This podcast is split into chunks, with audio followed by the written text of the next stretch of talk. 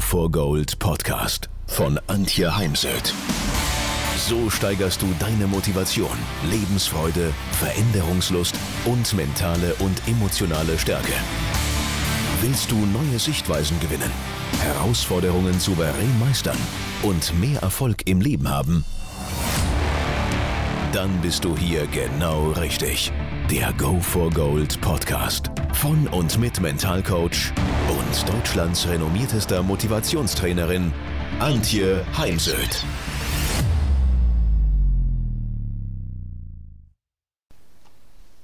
Was kommt dir in den Sinn? Was fällt dir ein bei dem Glaubenssatz, ich bin nicht gut genug? Das wäre der negative Glaubenssatz, beziehungsweise ich bin gut genug. Darum soll es heute gehen in dieser Podcast-Folge, denn die Angst, nicht gut genug zu sein, ist weit verbreitet im Sport. Und ich selbst kenne das im Übrigen auch aus früheren Zeiten, ähm, ob jetzt als Reiterin, als Skifahrerin oder als ich angefangen habe, auf die große Bühne zu gehen, als Rednerin, habe mich dann auch noch verglichen mit schon sehr erfahrenen Kollegen. Und ja, daher kenne ich die ähm, Konsequenzen dieses Glaubenssatzes, dass man nicht gut genug sei. Denk doch mal an eine Situation, wo du dich überfordert, ängstlich, bewertet gefühlt hast. Also zum Beispiel, wenn man Dressurreiterin ist, dann wird man ja von Richtern bewertet. Und dann prüf nochmal, wie sehr dich eventuell in dieser Situation der Satz, ich bin nicht gut genug, beziehungsweise die Frage eingeschränkt hat. Denn was ist die Konsequenz? Wir fühlen uns nicht äh, wertvoll als Mensch, also wir stellen unseren Wert als Mensch, als Sportler in Frage. Wir haben kein Selbstvertrauen, Wer kein Selbstvertrauen hat, der wird auch nicht wirklich viel Energie haben und wird sich auch keine größeren Ziele setzen. Der wird eher immer bei klein, klein bleiben. Und ähm, ich warne davor, zu fokussiert aufs Ergebnis zu sein. Also zum Beispiel, dass man sagt, okay, bis zum Ende der Saison mag ich unter die Top 10 oder die Top 5 kommen. Denn Ergebnisziele sind Frustziele und führen dann eben auch sehr schnell zu diesem Glaubenssatz oder der Frage, bin ich nicht gut genug, um zum Beispiel unter die Top 10 oder Top 5 zu kommen.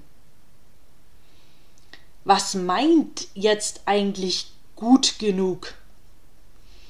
Das kann nur jeder individuell beantworten. Eine Erfahrung ist eine Sache, die ich sehr häufig höre, ist, ja, wenn ich alles kontrollieren kann, dann bin ich gut genug. Was können wir kontrollieren?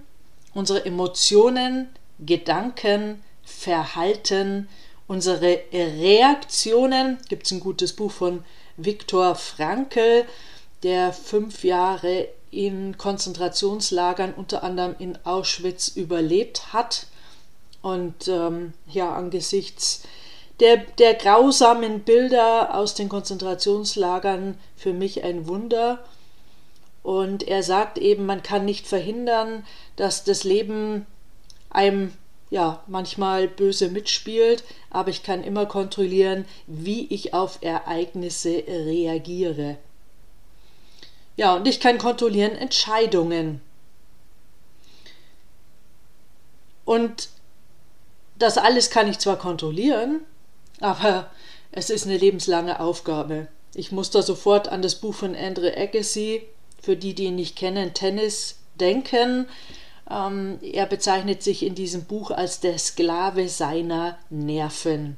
Also ein Leben, eine lebenslange Aufgabe während seiner Sportlerkarriere gewesen, seine Nerven in Zaum zu halten.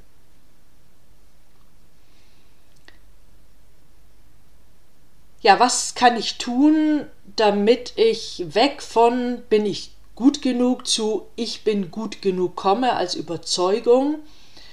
Und zum einen braucht es ein anderes Fehlermanagement, denn ganz, ganz viele Sportler kommen und sagen mir sehr ehrlich, Antje, ich kann einfach nicht mit Niederlagen umgehen, aber hm, wann lernen wir, wenn wir Fehler machen, die analysieren, uns klar sind, was müssen wir jetzt wieder üben, trainieren, wo brauche ich noch Wissen und Informationen, dann machen wir den nächsten Schritt. Also ohne Fehler keine Verbesserung. Daher braucht es ein, eine, einen anderen Rahmen rund um das Thema Fehler, eine andere Bewertung, eine andere Haltung. Dann ist wichtig, dass ich in einem Wettbewerb sagen kann, nach der Prüfung sagen kann, ja, ich habe mein Bestes gegeben, ich war wirklich top vorbereitet und ich war in der Gegenwart. Also sprich, mein Selbstmanagement war top. Denn wenn ich so auf die Vorbereitung vieler Sportler schaue, die ich da so begleite, selbst Sportler, die sich auf die Olympischen Spiele vorbereiten, da gibt es definitiv vor allem im mentalen Bereich was zu tun. Da kann man wirklich ansetzen. Daher ist mir das auch nochmal wichtig, das hier zu erwähnen. Und viele Menschen sind 40 Prozent ihrer Zeit mit ihren Gedanken in der, Ge in der Vergangenheit kann ich die Vergangenheit ändern? Nein, ich kann aus der Vergangenheit lernen, aber ich kann sie nicht mehr ändern. Und Höchstleistung findet im idealen Leistungszustand oder im Flow-Bereich statt und der zeichnet sich dadurch aus, dass wir in der Gegenwart sind. Also, wenn es dir gelingt, wirklich dein Bestes zu geben, du bist top vorbereitet und es ist dir gelungen, weitgehend in der Gegenwart zu bleiben im Kopf. Daraus resultiert dann dieser Glaubenssatz, ich bin gut genug, der kann daraus erwachsen entstehen. Und ganz wichtig, es braucht Spaß und Freude an den kleinen Momenten des Alltags im Training auf Turnier versus Pessimismus. Denn daraus entsteht dann auch Glück und Zufriedenheit, wobei Vorsicht, es gibt kein Dauerglück. Aber Glück ist eben auch wichtig als Grundlage für Erfolg. Nicht umgekehrt, Erfolg macht uns glücklich, sondern Glück stellt Erfolg sicher oder zieht Erfolg nach sich. Wie schaffe ich das jetzt so jeden Tag? Das ist so eine Standardfrage, die auch bei Vorträgen ganz oft kommt. Wie schaffe ich es, dass ich die Bedeutung von gut genug äh, für mich gewinne? Und das ist zum einen, dass du dir selbst für dich klar machst, was für dich gut genug meint. Ja, weil es ist eben auch individuell, subjektiv. Daher definiere als erstes Mal, beantworte dir die Frage, was meint gut genug? Woran erkennst du denn, dass du gut genug bist oder warst? Und dann schreib den Satz, ich bin gut genug auf. Denn alles, was wir aufschreiben, hat eine andere Dynamik, als wenn wir es sagen. Und wir brauchen sogenannte Erinnerungshilfen, sagt die Gehirnforschung, um dann auch diesen Mindset-Shift hinzubekommen von bin ich gut genug zu ich bin gut genug. Ganz wichtig, seit ein paar Jahren gibt es eine Amerikanerin, die sehr viel publiziert zum Thema Self-Compassion, Mitgefühl, Selbstmitgefühl, statt dem lauten inneren Kritiker, der da gerne auf unserer Schulter sitzt und ins Ohr flüstert, du, da bist du noch nicht gut genug dafür. Oder andere Sätze, wie das kannst du nicht, da bist du noch zu wenig erfahren ge genug und schau mal, wer da so am Start ist, da bist du doch einfach nur klein Antje, groß. Hm, hm, hm. Also, also das, was da der innere Kritiker gerne schwätzt, der Drunken Monkey sagen auch gerne die Engländer dazu, den leiser stellen und stattdessen Selbstmitgefühl Und da hilft an der Stelle oder frage ich ganz gerne, wie möchtest du denn, dass jetzt dein bester Freund dich unterstützt? Was soll der jetzt zu dir sagen in der Situation? Und genau diese Worte sagst du dir dann eben selbst. Wichtig ist die Unterscheidung zwischen Arroganz und Selbstüberzeugung. Also für mich ähm, oder Selbstvertrauen, Arroganz zeichnet sich dadurch aus oder mache ich an so Dingen fest, wenn jemand sagt, ich bin perfekt, ich habe nichts mehr zu lernen, ich weiß alles.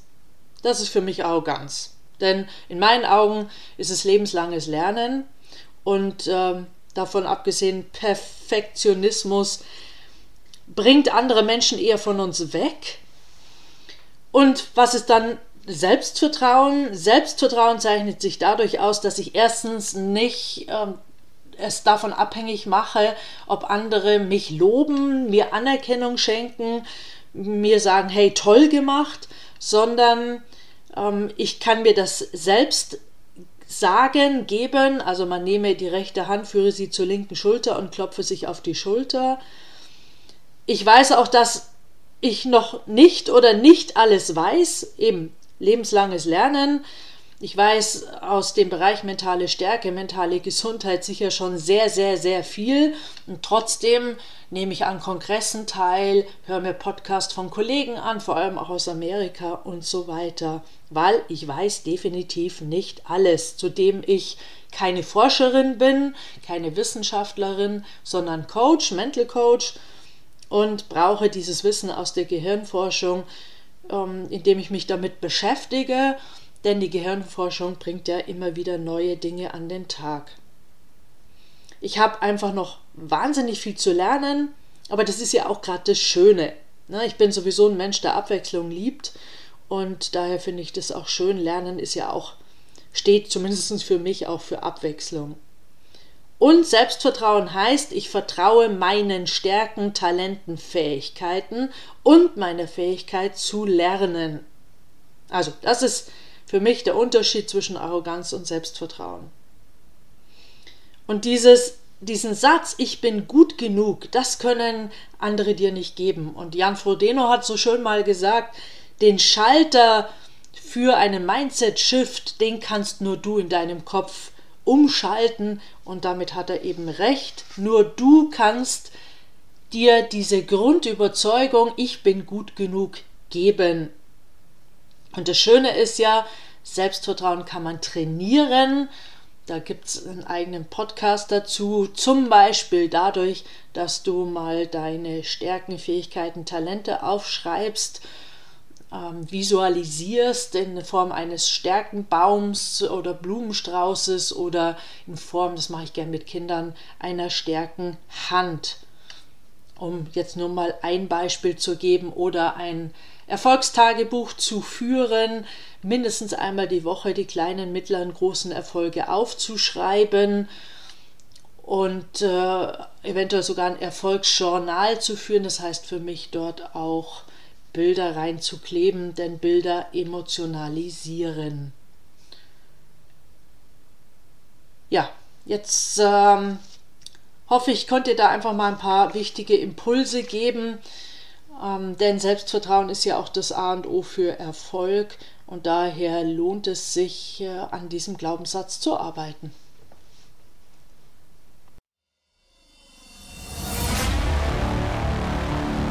Ihr mehr wissen wollt, dann geht auf www.heimsöd-academy.com bzw. www.antje-heimsöd.com. Dort findet ihr auf den Blogs viele spannende Artikel zu den Themen Motivation, Erfolg, mentale Stärke und Frauenpower. Und viele weitere Unternehmertipps. Denkt immer daran, wer will, findet Wege. Wer nicht will, findet Gründe. Ciao und bis bald, eure Antje Heimsöd.